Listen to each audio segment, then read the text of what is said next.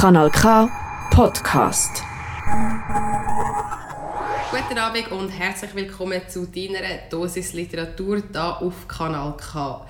David, herzlich willkommen zurück aus der Sommerpause. Danke vielmals. Auch dir herzlich willkommen zurück aus der Sommerpause. Ich freue mich, dass wir wieder da sind, nach unseren Ferien, frisch erholt und können über Bücher reden. Und um gerade im Ferienmodus bleiben und ein richtig blödes Bild noch einzubringen, haben wir viele Bücher im Gepäck, die wir euch empfehlen Falls ihr zum Beispiel noch Ferien geplant habt oder einfach sonst Inspiration sucht für neue Bücher. Heute ist ein eine andere Folge als sonst. Meistens besprechen wir ja ein Buch und dann geben wir noch Empfehlungen ab. Das Mal haben wir ganz, ganz viele verschiedene Bücher dabei, was du da in der Ferien gelesen hast, was ich in der Ferien gelesen habe. Und wo wir, wo wir unsere Sammlungen miteinander geteilt haben oder so ein bisschen darüber geredet haben, ist uns dann aufgefallen, einerseits, dass es wirklich mega unterschiedliche Sachen sind. Ich glaube, du hast, was hast du vor allem? Ich bin sehr Genre-Literatur. Ich habe vor allem Fantasy, Science Fiction, Horror dabei. Genau, und das, schon, das sind ja schon drei sehr verschiedene Sachen. Ich habe dann Chicklit, nordische Krimi, und das habe ich noch gelesen, so ein, ein amerikanischer Klassiker. Also ganz viele verschiedene Sachen mit ganz vielen verschiedenen Ansprüchen eben auch. Und wo, wo wir die Bücher ein bisschen durchgegangen sind oder auch Revue passieren lassen haben, was wir gelesen haben, ist uns wirklich aufgefallen. So ein bisschen die Frage mit, welchen Anspruch darf man eigentlich, oder ja, insert Modalverb of Choice, welchen Anspruch sollte, darf, muss man an Literatur haben oder an, an fiktive Texte, an Roman. Und dieser Frage wollen wir jetzt ein bisschen nachgehen und, und zum Anfangen mit dem können wir vielleicht einen kurzen Theorie-Einschub haben, weil wir haben ja auch mal Germanistik studiert und jetzt können wir da ein bisschen teilen von unserem Studium, das sonst was sehr viel braucht. Okay, over mit Zynismus. Nein, ähm, genau, es gibt das Konzept von der Literarizität und David kann schnell erklären, was das so ein meint und dann können wir das anwenden auf die verschiedenen Bücher, die wir gelesen haben. Grundsätzlich versucht man mit dem Begriff Literarizität, ich kann das fast nicht sagen. Es ist ganz schlimm wie Authentizität. Ja. Ach, die Wörter. Es ist äh, auf eine Art so ein, ein, ein, so ein Sammelbegriff, der verschiedene Funktionen oder, oder Eigenschaften von, von Text versucht zusammenzufassen. Da geht es einerseits geht's ganz klassisch mal um, um Fiktionalität. Ein literarischer Text ist grundsätzlich fiktional. Das heißt, er kann natürlich auf Tatsachen basieren, aber es ist nicht eine Autobiografie. Es ist, wenn, dann eine fiktionalisierte, also eine Autofiktion. Ja, das A-Wort wieder. Dann geht es aber auch um, um ästhetisch, um gewisse Formen, die man benutzt. Am extremsten kennt man das aus der Poesie, aber im Roman ist es nur schon, dass man etwas in Kapitel unterteilt oder aber auch in Absätze unterteilt. Es gibt natürlich auch andere Formprinzipien, man fängt mit dem Ende an oder äh, all diese Sachen. Oder, also dass man einfach sich Gedanken macht über die Form, wo, wo der Text überhaupt Und nicht hat. einfach ein sorry, jetzt bin ich gerade Nein, aber eben wirklich so im, im Gegensatz zu einer linearen, chronologischen Erzählung von Ereignissen, die passiert sind gibt okay. literarische Texte vor einfach viel, also, oder bedingt, dass man also eben, wir, wir kommen nachher darauf zurück, wie gut das respektiert wird und was man eigentlich überhaupt noch als Literatur anschauen kann. Aber das ist eigentlich das Konzept dahinter. Es ist halt ein Punkt von denen, ja. von denen oder, wo irgendwie zu tun hat äh, mit ja, mit Handwerk auch, mit oder mit dem Kunstwerk, so Kunst, mit dem künstlerischen Handwerk. Denn ein großer Punkt, der oft einfach kommt, ist Selbstreferenzialität. Das heißt auch das Bewusstsein darüber, dass das ein Text, ein geschriebener Text ist das heißt nicht unbedingt, dass diese Autorfigur muss auftreten. Ich finde, das ist sehr nah auch an den ästhetischen Formprinzipien. Aber es geht darum, dass ich glaube, die meisten gut geschriebenen Bücher sind sich bewusst darüber, dass sie ein Buch sind, das gewisse Ansprüche hat und eine gewisse eine Leserschaft hat. Und das finde ich kann man schon bei Agatha Christie anfangen, äh, wo man sagt, es gibt ein Bewusstsein dafür, dass das jemand liest und wie wird man angeführt an den Mord und an die Lösung von dem Mord und und das weiß der Text und der muss auf sich selber Bezug nehmen in dem auch. Aber das ist, finde ich, sehr eine schwierige Kategorie. Ich finde es auch recht abstrakt und das ist das, was mich wirklich, ich weiß noch Anfang Studium, also in der so Literatureinführungsvorlesung ist das, das etwas, was mich mega fasziniert hat. Aber ich finde es nach wie vor auch relativ ungreifbar, weil also die Selbstreferenzialität ist ja nicht so explizit mhm. und, es, und, es, bietet mega viele Möglichkeiten, damit zu spielen. Mhm. Und ich finde, man sieht das auch oft in, auch zum Beispiel, also in Rap-Texten, ist das auch etwas, wo man sehr oft sieht, was ich auch mega spannend finde. Dann äh, gibt es der, der künstlerische Umgang oder die, dass, dass es der, der Versuch ist, eine Organi Originalität zu haben, also dass sie einen künstlerischen Anspruch hat, das ist auch extrem schwierig natürlich zu umfassen, aber ich glaube, man, man merkt das schon, wenn man ein bisschen etwas gelesen hat, dass es gewisse Bücher gibt, ich sage, die, die fühlen sich ein bisschen mehr nach Flussband an. Das ist gar nicht, ich meine das jetzt gar nicht unbedingt negativ, aber zum Beispiel, ich liebe Dan Brown, ich finde den einfach unglaublich spannend, auch wenn ich sehr viel sehr schlimm daran finde. Ich verschlinge die. Ich finde, das hat aber keinerlei künstlerischen Anspruch. Das, hat, das, das will das gar nicht. Und ich glaube, künstlerische Autonomie, Autonomie ist so ein, so ein Schlagwort da. Das hat das einfach nicht. Ich finde es aber schon krass bei dem, wo, du jetzt erzählt hast, oder die Aspekt von Literarizität, da habe ich mir durch den Kopf gelassen, was ich so gelesen habe. Und, ich, und also jetzt allgemein nicht nur auf jetzt da die Sommerlektüre, die wir heute vorstellen wollen, sondern sehr, sehr wenig zeitgenössische Literatur, habe ich das Gefühl, deckt das ab. Also nein, es ist auch, mm, aber... Ich, ich glaube einfach, ich, ich habe das Gefühl, es heisst ja auch nicht, dass man alles zu 100% muss erfüllen muss. Ja, sondern, ich habe wieder zu viel wählen. Ja, es ist glaube mehr ein Mix und gewisse... Ich denke, autofiktionale Texte sind zum Teil, finde ich, die guten persönlich, finde ich, haben sehr starke ästhetische Formprinzipien, wie zum Beispiel das Blutbuch ähm, wo ich ja, gut, find, ja. Ja, aber das ist ja. einfach, man kann ja. über das Buch sagen, was man will. Es ist ästhetisch, ist es ein Erlebnis. Mhm. Da wird gespielt mit Formen, mit Sprache, mit, mit, das ist wirklich ein Erlebnis. Und das finde ich ist zum Beispiel auch ein Werk, das extrem spielt mit Selbstreferenzialität. Es heißt nur schon, dass es Blutbuch heißt. Das Blutbuch ist auch die Blutbuche, wo im Buch drin vorkommt. Es kommen Texte drin vor, wo die Mutter liest wo eine Familiengeschichte ergeben, wo aber auch wieder fiktionalisiert wahrscheinlich sind. Man weiß es nicht. Es spielt mit dem. Also das zum Beispiel erfüllt schon extrem viel. Künstlerische Autonomie äh, finde ich dann extrem sowieso. Und äh, Mehrdeutigkeit wäre auch noch so ein Klassiker, wo man dort, finde ich, durchaus auch anwenden kann. Da gibt es andere, wo, wo das vielleicht weniger stark erfüllen. Lügen über meine Mutter ist das letzte, was wir gelesen haben, wo aber auch mit ästhetischen Formen zum Beispiel spielt und Selbstreferenzialität, wo ich jetzt, glaube Fiktionalität beim Lesen zumindest gefunden habe, hat mich sehr eher tiefer gedunkt als in anderen Werken. genau, das haben wir ja auch... Ist das unsere letzte? Nein, unsere vorletzte? Nein, unsere letzte Sendung. Unsere letzte Sendung. Falls ihr es noch nicht gehört habt, könnt ihr es gerne noch nachlesen. Und den mehrdeutigen Text habe ich das jetzt auch nicht unbedingt gefunden und auch, wie sehr das jetzt irgendwie eine Einzigartigkeit hat. Ich habe es sehr gerne gelesen. Es ist, würde ich jetzt vielleicht ein bisschen weniger stark werten. Trotzdem finde ich, erfüllt es durchaus. Ja, das ist, also das ist glaube ich das mega Schwierige daran. Es ist ja nicht, also es gibt, das ist halt mit Literaturtheorie und eben so Wissenschaft mit wieder mal Anführungszeichen, weil es logisch, es gibt Theorien dazu, wo etwas eingrenzt aber natürlich ist es nicht so ein Katalog, wo tak, tak, tak abgehakt, okay, es ist Literatur oder ah, nein, doch nicht, weil es wäre ja mega langweilig. Äh, ja, Kunst so, ist nicht rechnen. Ist auch schwierig darum, so das, das rauszuschaffen. Oder ich finde es auch für mich selber manchmal nicht so... Ich habe so das Gefühl, ich habe durch halt als erfahrene Leserin, nein, aber als regelmäßige Leserin habe ich das Gefühl, ich habe es im Gefühl, aber kannst du dich noch daran erinnern, vor Jahren habe ich, habe ich zu dir gesagt, ich weiß nie, ist ein Buch gut geschrieben oder nicht. Ich merke das nicht. Und dann hast du so gesagt, doch, ich bin mir ganz sicher, dass du das schon merkst. Also ich habe immer gefunden, ich finde es auch schwierig, das so zu sagen. Und jetzt, ich habe es wirklich ich so klar, also ich, ich, es ist etwa zehn Jahre her und halt seither wirklich viel, viel mehr gelesen. Und ich habe so klar so, das ist unliterarisch und genau wegen dem sind wir eigentlich drauf gekommen, weil wir haben ein Buch, das wir beide gelesen haben, oder ich habe es fertig gelesen, David nicht, weil es eben so wahnsinnig unliterarisch war. Vielleicht können wir mit dem als Beispiel mhm. einsteigen. Das heißt Hologrammatica ist von Tom Hillenbrand, ein deutscher Autor, ist 2018 rausgekommen. Ich finde ich noch spannend, wenn wir nachher auf den Inhalt eingehen, dass es 2018 rausgekommen ist, Kippenheuer und Witsch. Und wirklich so ein, ein Bestseller, ein klassischer Bestseller, Spiegel, bla bla.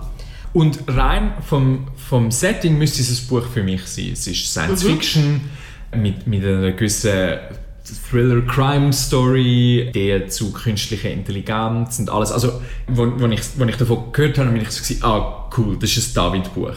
Und dann aus dem deutschsprachigen Raum, wo ich schon so bin, ich habe wenig Science-Fiction aus dem deutschsprachigen Raum gelesen, cool das interessiert mich schon mal. Ähm, ich, ich bin da sehr stark am englischen Raum ausgerichtet. Es ist eigentlich cool, etwas aus dem deutschsprachigen Raum kennenzulernen. Und dann hast du es angefangen zu lesen und hast gesagt, Katja, ich habe das Buch unmöglich werden gelesen, es tut mir mega leid, ich finde es so schlecht. Und dann habe ich sie gefragt, ja, warum? Und weil ich, du hast vor mir angefangen. Und dann hast du mir einen Ab Ab Abschnitt geschickt. Zitat, ich finde sprachlich einfach uh, mega grottig. Und dann auch wieder gesagt, wir leben eben in einer oberflächlichen Welt. Und dann habe ich gesagt, ah, okay, dann will ich, will ich es auch nicht lesen. Ich habe es dann aber trotzdem gelesen. Also das allein zeigt jetzt doch nicht so viel. Und doch, ich finde aber schon. okay, gut. Ich finde, wenn man, wenn man ein künstlerisches Produkt schreibt und, und schreibt, wir leben eben in einer mehr wie? Kannst du Wir leben eben in einer oberflächlichen in Welt. In einer oberflächlichen Welt. Denn A, eben, ist einfach schon mal ein Wort, das einfach, das ist einfach schon mal grusig. also es ist einfach schon, der hat schon keine Ästhetik. Dann ist es derart plump und derart fern von jeglicher Mehrdeutigkeit. Oder? Die wird einem ja genommen. Es wird, der Text zeigt mir ja schon, was, was, was, was ich denken muss. Es ist schon Komm, bring's, bring's. nein, nein, ich sag's nicht. Show, don't tell.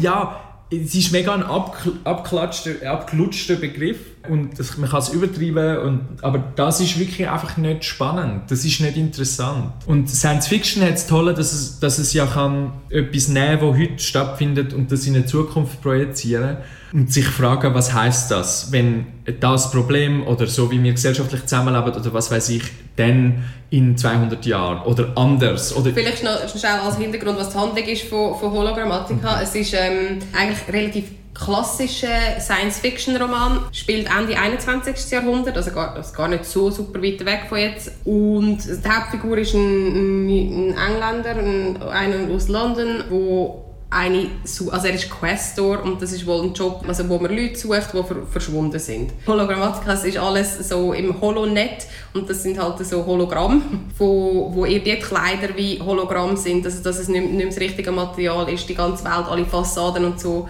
sind mega schön und, je, und dann gibt es so Möglichkeiten, um dahinter sehen, hinter das Holonet, das wie so auszuhebeln. Aber grundsätzlich befindet man sich in einer Welt, wo sehr viel von Hologramm dominiert ist und es geht ein bisschen um Themen, also einerseits der Haupthandlungsstrang, der Questor sucht die verschwundene Frau, mhm. so als übergreifende Handlung, aber wie du schon gesagt hast, KI spielt eine relativ grosse Rolle. Es kommt dann auch ein Virus, also geht auch um das Virus, das in die Welt gesetzt worden ist. Das finde ich eigentlich nicht unspannend aus Perspektive 2018, wenn man es jetzt liest, mit Corona, mit, mit dem super Anstieg an so user-friendly KI-Tools, die es jetzt in den letzten paar Monaten gegeben hat, zwar lange erwartbar gewesen, aber in dieser Form ist man schon allem noch ein näher dran. Das ist so die Handlung. Und dann eben, es ist einfach alles spannende Sachen, aber wie du, du findest ja, man hat nichts daraus gemacht oder er hat nichts daraus gemacht. Ja, sondern was dann eben die Erkenntnis ist daraus, aus, okay, wir haben eine Welt, das Hologramm ist, ja, wir leben halt in einer oberflächlichen Welt. Das ist keine spannende Erkenntnis.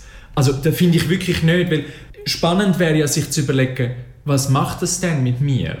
Sie sehen ja noch, sie können sich ja noch entscheiden, das Richtige zu sehen. Wieso machen sie es nicht? Oder machen sie es? Was macht das mit den Leuten, wenn plötzlich alles ästhetisch wird? Haben denn alle die gleiche Ästhetik? Ich finde, da gibt es ganz viele Fragen, die so spannend wären. Stanislav Lem, der, der, Kongress der Zukunft oder der Zukunftskongress, irgend so etwas, der geht auch um so etwas Ähnliches. Dort sind einfach plötzlich alle Stände unter Drogen und sehen die Welt ganz anders. Oder nicht? Man weiß es nicht der spielt dann plötzlich mit dem Thema. Es ist ein anderes Buch, aber ich sage nur, ich, das fährt mir so, das Buch von wegen KI könnte meiner Meinung nach tatsächlich ChatGPT fast schon schreiben, weil es ist der einfachste gemeinsame Nenner von diesen Themen. Jetzt meinst. Ja, ja. Es ist, das ist die Logik von, von, wirklich von KI. Ah, Hologramm, oberflächlich, das finden wir schlecht. Intended. Das kann natürlich das, sein. Oh, ich nicht, habe es nicht fertig gelesen, aber es ist einfach so auf den ersten paar Seiten. Das finde ich aber ein spannender Punkt, weil es ist wirklich, es ist, meine, meine Notizen sind dazu, es ist sehr unliterarisch und das, das ist so einfach so im Gefühl, es ist wahnsinnig unliterarisch. Es ist unkreativ, es ist fast eine einfältige Sprache, finde ich. Ja. Unglaublich repetitiv. Ja, extrem. Also wirklich so, und nicht repetitiv kann ja dann auch wieder sein, man stellt die Form voran und macht einen Punkt durch das, dass man etwas immer repetiert oder vielleicht schneller wird oder keine Ahnung, Rhythmus reinbringt. Das hat kein, es, ist einfach, es ist einfach plump, sprachlich. Eben, mich hat es dann schon ein bisschen halt einfach so, dass ich suche jemanden, ist ja schon oft spannend genug, dass man weiterlesen will. Und darum finde ich es jetzt mega spannend, wenn ich das beschrieben habe, wenn du sagst, es könnte von ChatGPT geschrieben sein. Ich meine, das ist jetzt wieder mich gesehen, damit mehr, mehr im Buch als, als whatever could have been intended, aber das ist ja auch Tod des Autors, bla bla, ist ja, ist ja nicht relevant, was eine äh, mögliche Autorintention war, sondern wenn man sagt, so ist das geschrieben und das ist, das ist meine, meine grosse Angst, in Anführungszeichen, ist mit dem Ganzen jetzt wirklich so in Bezug auf Produktion von Inhalt via KI, ist, dass man sich ja dann immer in so einer, ich mache so eine kreisende Bewegung, dass man sich ja immer im Kreis dreht. Weil man hat ja das, das gigantische Korpus an Inhalt und das wird dann immer reproduziert aus dem raus. Und wenn man immer aus dem weiter reproduziert, entsteht ja nichts wirklich Neues, also schon, weil die Zusammensetzung neu ist. Und dass dann wie nie mehr Kunst entstehen kann. Und wenn wir jetzt sagen, das Buch ist so schlecht geschrieben, dass es eben so ist, weil die, die künstlerischen Sachen fehlen. Das finde ich eigentlich sehr geiler Twist. Ja, aber das müsste im Buch ja dann irgendwie vorkommen. Genau, also das, das ist jetzt wieder die ganze Leserin-Leistung. Dann funktioniert es natürlich nicht. Und ich glaube, also zu dem Thema, ich glaube, die Angst vor der KI, KI kann einfach kein Kunde, also das wird es nie können. Und das sieht man, doch, das sieht man, wenn man die YouTube-Videos schaut, wo Star Wars bei Wes Anderson oder so, es ist auch dort, das ist der kleinste gemeinsame Nenner und sie verstehen nicht, was Wes Anderson wirklich ausmacht. Es, ist, es, es kann nicht überraschen. Es sind einfach immer nur Menschen in der Mitte. Ja, weil sie ja immer das wahrscheinlichste Szenario eigentlich genau. abbildet. Und, ja. und das Tolle an Kunst ist, eben, ist die, die, die künstlerische Autonomie, die, dass eben plötzlich etwas Überraschendes passiert, dass es eine Lücke gibt, wo es keine Lücke sollte geben dass etwas kommt, was man nicht erwartet. Und das meine ich durchaus jetzt nicht nur irgendwie Goethe oder so, sondern auch bei ganz, keine Ahnung, das kann auch Star Wars sein, wo einfach etwas, wo eine, eine klassische Heldengeschichte erzählt, ein Märchen erzählt, aber das in einem Setting erzählt, was niemand macht. Oder Game of Thrones, wo die vermeintliche Hauptfigur stirbt. Spoiler! Ja, gut. Wer es jetzt noch nicht geschaut hat, so wie ich, obviously, äh, muss es auch nicht schauen. Äh, und zwar stirbt ganz am Anfang im, im Vergleich mit der Länge von der Geschichte. Oder? Die Sachen, das kann das einfach noch nicht. Und ich glaube auch nicht, dass es das je wird können. Ich hoffe es nicht. Und jetzt haben wir schon 20 Minuten geredet und wir sind bei einem Buch hängen geblieben. Wir haben ja eigentlich ganz viel dabei. Wenn wir noch, nachdem jetzt äh, ein kurzer Rant, obwohl, also, ich muss sagen, ehrlich, empfehlen würde ich es nicht in dem Sinne. Ich glaube, da gibt es bessere Science-Fiction. Ja. Hast du etwas gelesen? Das ist jetzt, das klingt jetzt mega nach einer geplanten Überleitung, aber ich kann es nicht mal, es ist jetzt einfach so wirklich genuine als Frage aufgekommen. Kannst du etwas aus dem Genre Science-Fiction empfehlen aus deiner Ferienlektüre? Das kann ich. Science Fiction ist ein absolutes Lieblingsgenre von mir. Und einer von meinen absoluten Lieblingsautoren aus dem Genre ist der Samuel R. Delany. Der Samuel Delany ist aus verschiedenen Gründen sehr interessant. Angefangen damit, dass er in den frühen, ich glaube Ende 60er, Anfang 70er angefangen hat zu publizieren. Als 21-Jähriger ist, glaube ich, sein erster Roman ungefähr rausgekommen.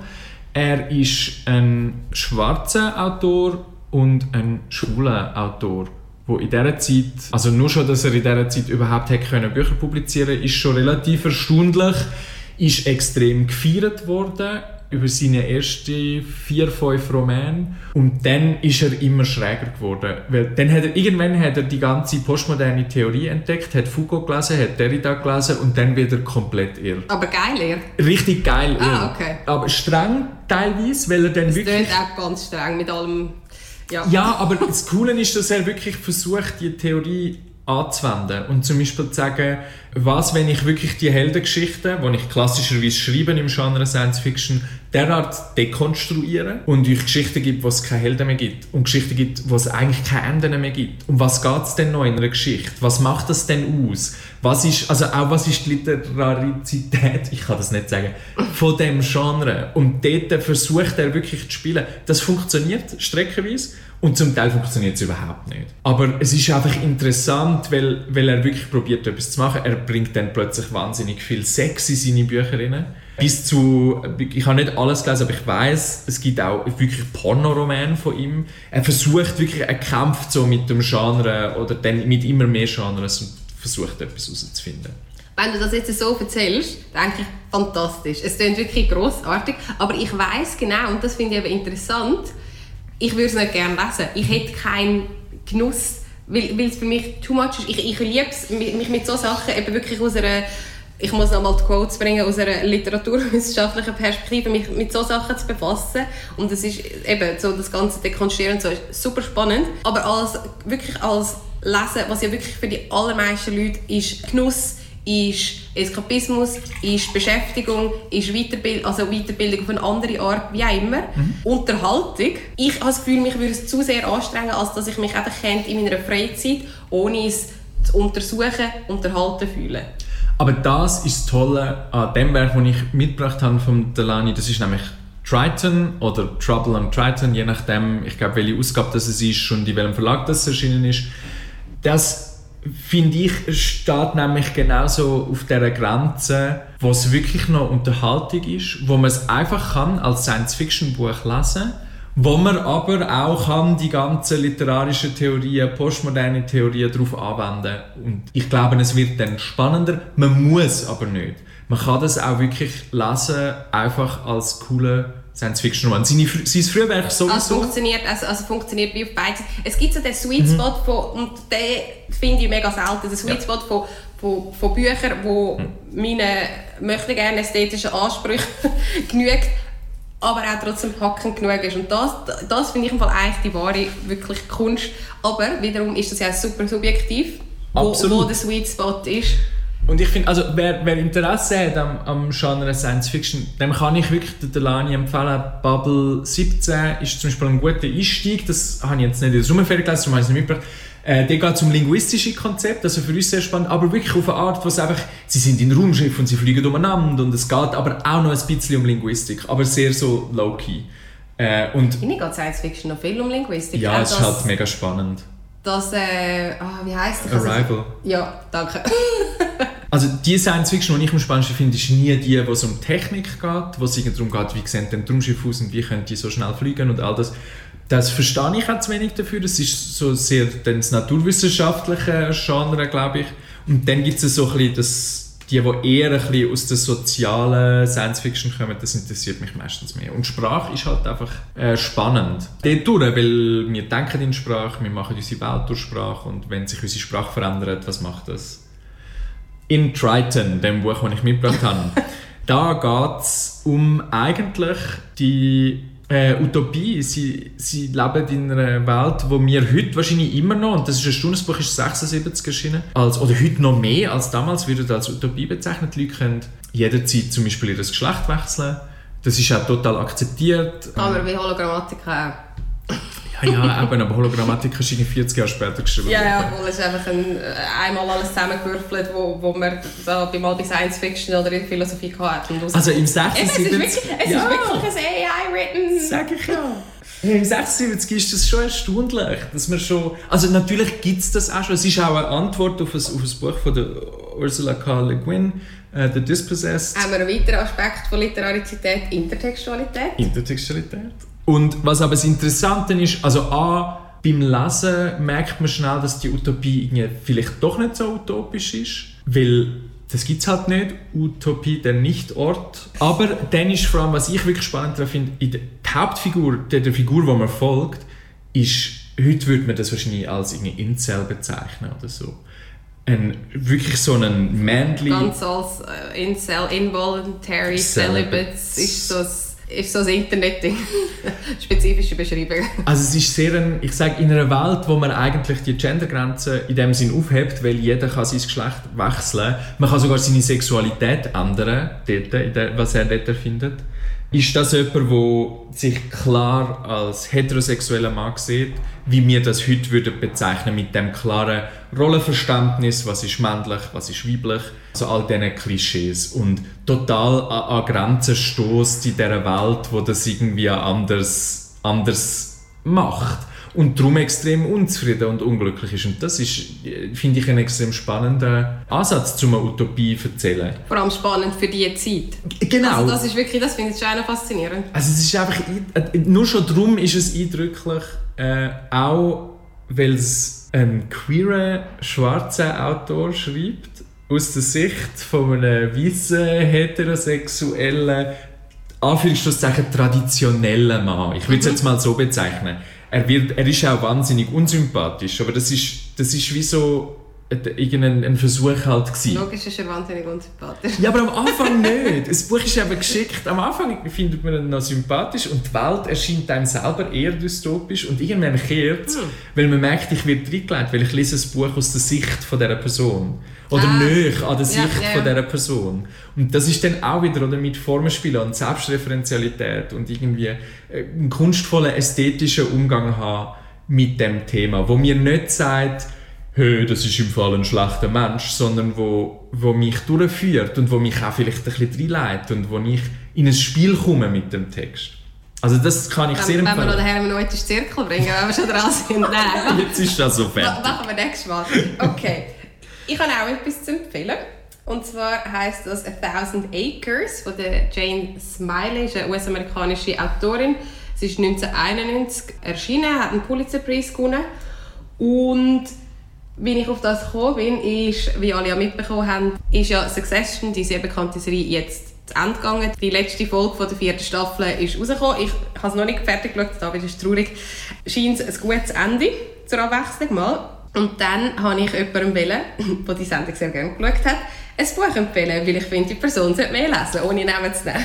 Und dann habe ich nachgeschaut, ja, was gibt es für Bücher, die Leute können lesen können, die gerne Succession geschaut haben. Und dann bin ich eben auf A Thousand Acres gekommen und dann bin ich auch darauf gekommen, also vielleicht ganz kurz, um was es geht. Es sind drei Töchter in Iowa, ähm, also im ländlichen Iowa. Ich weiß gar nicht, es spielt glaube so 60er, 70er, aber dann auch weiter in Zukunft um, um das herum.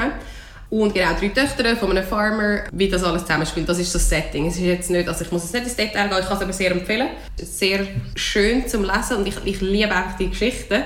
Die, ja, das ländliche Amerika hat mich einfach, das ist halt so das, also ein der, der Sehnsuchtsort irgendwie, auch wenn es voll nicht so, ist ja nicht so, ah, dort will ich an, weil es so cool ist, aber das irgendwie ist das schon, das macht etwas mit mir. ich, ich kann es gar nicht so genau ergründen. Aber es ist spannend geschrieben. Auf jeden Fall ist das bin ich dann darauf gekommen, dass das Setting mit diesen drei Kindern und einem sehr mächtigen Patriarch als Vater ist, wie auch Succession genau das Setting ist, basiert alles auf King Lear, dem ähm, Shakespeare-Stück, wo ich mich nicht im Detail damit auskenne, aber eben, es ist irgendwie aus dem 16. Jahrhundert, 16. 17. Jahrhundert und dass das ist so krass noch in unsere jetzige Popkultur oder Kunst hineinspielt, also dass eben Thousand Acres, der Roman, den ich jetzt vorher vorgestellt habe, aus dem 91 dann Succession basiert ganz klar auf dem ich meine, es ist auch sehr klassisch, vielleicht schon fast ein Topos, kann man das sagen, ein sehr klassisches Setting von Patriarch und Kind und ähm, es wird buhlt um seine Aufmerksamkeit und auch, ich schaue jetzt, ich habe angefangen Yellowstone zu schauen, andere Serie, oh, überraschend brutal, auch dort das gleiche Setting, Patriarch, drei Kinder oder, oder mehrere Kinder, aber so, dass, dass, dass das überall einfach ist, finde ich recht interessant. Und darum meine wärmste Empfehlung, A Thousand Acres, für alle, die Succession vermissen. Machen wir doch noch mal einen radikalen Genrewechsel zu einem Horrorbuch, das du gelesen hast, David.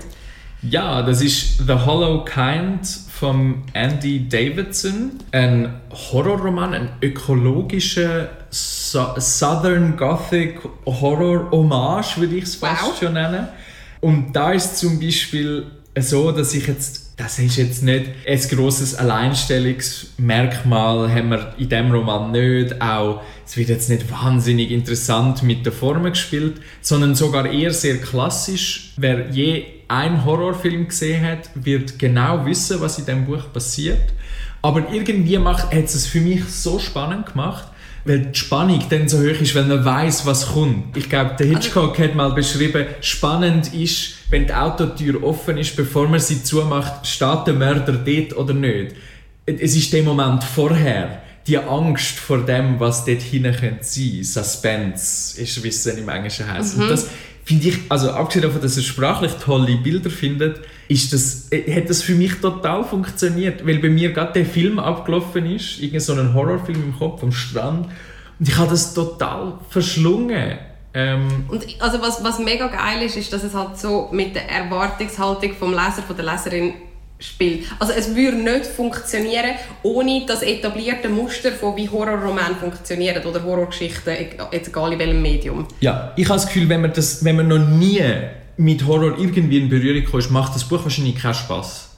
Oder viel weniger zumindest. Aber so hat es für mich absolut funktioniert. Die Geschichte ist, es ist, eine, es ist eine Frau, eine junge Frau, Mutter, die aus einer, aus einer gewalttätigen Beziehung flüchtet mit ihrem Sohn in ein altes Haus, das sie vererbt bekommen von ihrem Großvater und die ganze Familie ist irgendwie verstritten, dort sind Sachen passiert, wo man alles nicht so genau weiß natürlich und das Haus ist irgendwo total auf dem, auf dem Land wo, wo der ganze Familie gehört haben, wo sie, wo sie früher aus dem Harz von den Bäumen haben sie ähm, Turpentine, ich, ich weiß die deutsche Übersetzung ehrlich gesagt Terpentine. nicht. Terpentine hergestellt haben. Und sie ziehen dann in das Haus ein und natürlich, in dem Haus stimmt irgendetwas nicht. Plötzlich liegen alte, alte so Puppen neben wow, dem Bett vom Kind so und irgendetwas in der Wand kratzt immer. Es sind wirklich so die klassischen Sachen. Es nimmt dann noch so einen leicht ökologischen Turn von so der Landschaft, wo sich irgendwie ich wollte auch gar nicht zu viel spoilern, es wird schnell klar, es geht um die miss missbrauchte Landschaft, die wir in unserem, in unserem Fortschrittswillen irgendwie zerstört haben. Also wir Menschen so. Aber in, ich finde in Wirklichkeit ist es wirklich so eine Hommage. Also die Haunted House im Süden Amerika, also die Geschichte. Und ich habe es in kürzester Zeit verschlungen und ist für mich ein gutes Beispiel von einem, von einem Roman, wo jetzt nicht die höchste literarische Qualität hat, aber für mich genau die Punkte erfüllt hat. In dem Moment, wo ich, auch ich bin am Strand und ich habe gut unterhalten sein und es hat das perfekt erfüllt. Ich glaube, es, auch das ist wirklich cool, wenn du das erzählst. Ich habe trotzdem das Gefühl, ich bin wirklich nicht so Horror-Fan. Aber jetzt, wie du gesagt hast, es ist nicht so super literarisch, aber trotzdem hast du es verschlungen. Dann habe ich mir nochmal angefangen, Gedanken machen, über wo, wo denn der Sweet Spot ist. Ich glaube, für mich ist es, wenn die Sprache nicht so offensichtlich schlecht ist, dass sie mich stört, trumpft für mich, ganz ehrlich, die Unterhaltung. Ja, ich glaube, wenn, wenn, wenn man die Sprache nicht merkt, oder? Ich ja. finde, das ist schon okay wenn man sie merkt im Positiven, dann habe ich glaube ein bisschen mehr Freude als du, mhm. so würde ich jetzt behaupten. Ja. Aber wenn man sie merkt im Negativen, wenn sie einem auffällt als uff, das ist jetzt holprig oder ah, das Wort ist, kommt jetzt zum 300. Mal vor oder die Konstruktion, dann finde ich, dann kann ich es nicht mehr lesen. Außer Dan Brown. Dan Brown kennt, glaube ich, fünf Adjektive. und jede Figur hat eins. Aber äh, trotzdem finde ich sie so spannend. Aber was ist dir noch in den Sinn gekommen? Du hast, was, wo ist dein Sweet Spot in deiner Sommerlektüre? Falls du einen hast. Ja, ich habe das Gefühl, du willst auf das raus. Ja, ich wollte auf das raus. Und den habe ich, den habe ich bei, bei einem Schweden-Krimi Totem Sturm von der Christina Olsen letztes Jahr rausgekommen. Und ich habe das sehr gezielt ausgewählt, das Buch, wo ich meine Sommerferien-Buchliste zusammengestellt habe, weil ich auf Schweden in Ferien bin und unbedingt etwas wählen habe, das in Schweden spielt. Ich finde recht, also es ist, es, ist ein, es ist ein ganz klassischer Krimi, es ist ein Schweden-Krimi, es ist so, wie man sich vorstellt, die roten Häuschen am Meer mit dem Boot, mit, mit schlechtes Wetter, die, die ein bisschen düstere Stimmung. Was ich aber mega cool finde, weil ich bin schon zart beseitigt. Nein, ich bin irgendwie, ich finde natürlich das sehr, nennen wir mal, kranke, skandinavische, das super dark, das hat natürlich große Faszination, aber mich nimmt es manchmal auch zu fest mit. Ich bin wirklich manchmal ein empfindlich. Und das ist ein unbrutaler Schwedenkrimi. Also logisch kommt jemand um. Es heisst, die Tote im Sturm, es ist davon auszugehen. Aber es ist nicht so das Blutrünstige. Der Fokus liegt voll nicht auf einer gewaltvollen Tat, sondern auf, halt auf der Ermittlung, ohne dass es völlig ausartet im Brutalen. Und es ist nicht es ist kein gutes Buch in dem Sinn, wo du wirklich musst sagen wow, das macht etwas, oder das, das, alles das, was wir jetzt vorher aufgezählt haben, ich muss es nicht nochmal sagen. Es ist nichts von dem, aber die Sprache ist wie und, und ich meine, ich finde es auch noch Übersetzungen und ich, wie wir ja immer wieder drauf kommen, das Thema, es ist ja auf, äh, Schwedisch geschrieben, ich habe es auf Deutsch gelesen. Ich glaube, die Sprachen sind noch relativ nah, darum ist mhm. okay, mhm. aber ich finde am Anfang immer, der braucht es ein bisschen, bis man reinkommt. Weil ich finde es schon immer ein bisschen künstelt, dann doch, wenn's, also ich würde es eigentlich gerne mal im Original lesen, um es vergleichen können, aber kann ich jetzt halt nicht. Aber es hat mich, die Sprache hat mich nicht gestört. Und es ist halt unterhaltsam und darum habe ich es mega gerne gelesen. Und das, ist ja auch, das hat ja auch absolut seine Daseinsberechtigung. Ich glaube aber auch, es befriedigt einfach ganz ein anderes Bedürfnis. Ich finde jetzt aber, da hat es schon den Sweet Spot getroffen. Wobei ich mich immer ein bisschen frage, wie literarische Krimis als solche überhaupt sind. So klassische Krimis. Oder ist es wirklich einfach halt Tatort Sonntagabend-Effekt? Ja, ich glaube, es ist die Frage, wo, wo man die Grenzen ansetzt. Ich habe auch nicht mega viel gelesen. Ich bin nicht, ich bin nicht der grösste Krimi-Fan, obwohl ich doch Agatha Christie schon recht toll finde. Ich glaube, ich würde es jetzt nicht komplett unliterarisch nennen. Es, es will, glaube ich, einfach etwas sehr Spezifisches. Mhm. Aber ja, aber ich bin ja auch Genreerleser. Also ich liebe ja irgendwie Fantasy und alles. Und ich finde so, der, der sehr starre Begriff von Literatur, finde ich, ist auch nicht so spannend.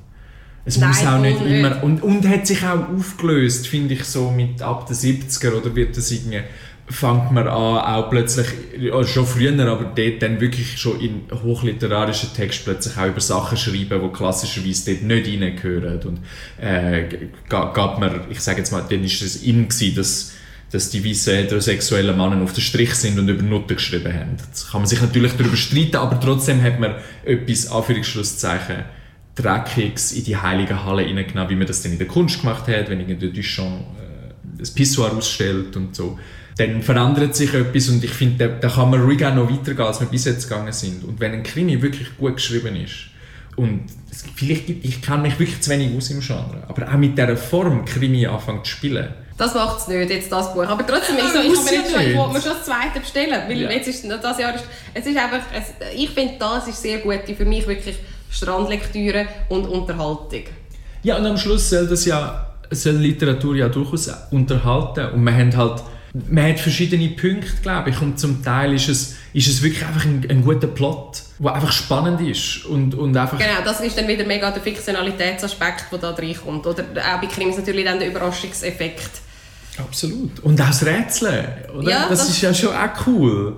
Ja, es ist wirklich, es ist einfach sehr spezifisch schon, das stimmt. Und dann, und ich glaube, andere, andere Leute oder mit mehr Erfahrung auch im Lesen oder mit mehr Übung, ich finde, es hat viel Kunstrezeption hat für mich viel mit Übungen zu tun. Hat man dann auch plötzlich Spass an, an, ich sage jetzt vielleicht Sachen, die noch mehr über die Intertextualität funktionieren? Wenn man das Zeug nicht gelesen hat, dann macht die Intertextualität auch keinen Spass. Oder viel weniger, wenn ich nicht weiß, was King Lear ist, dann kann ich es nicht schätzen. Jetzt kann ich vielleicht das Buch, das du jetzt vorgeschlagen hast, kann ich trotzdem mega schätzen, weil es gut funktioniert. Aber es gibt andere Werke, wo man dann vielleicht nicht mehr versteht. Oder wo einfach nicht gleich Spass machen, wo der Genuss daraus rauskommt, um zu sehen, was macht die Autorin jetzt mit dem Werk und wo stellt sie es um und was verändert sie. Und das kann auch ein Genuss sein, einfach ein anderer. Plus muss man ja die Spielregeln kennen, zum begreifen, wenn Spielregeln nicht befolgt werden oder wie bewusst mit denen gebrochen wird. Ja. Ja, ja, genau. Das ist das in der bildenden Kunst, wenn die Leute immer sagen, mein Kind könnte das malen, irgendein Picasso. Das und ich so, nein, so das stimmt das eben nicht. So weil das ist eben jemand, der die Regeln kennt und, und die bricht und umgeht mit dem. Und das ist das Interessante an der modernen Kunst. Jetzt kann einem das gefallen oder nicht. Das ist etwas anderes. Das ist ein persönlich ästhetisches Urteil, aber das ist nicht ein, ein also das ist einfach ein persönliches Geschmackurteil, das ist kein ästhetisches Urteil.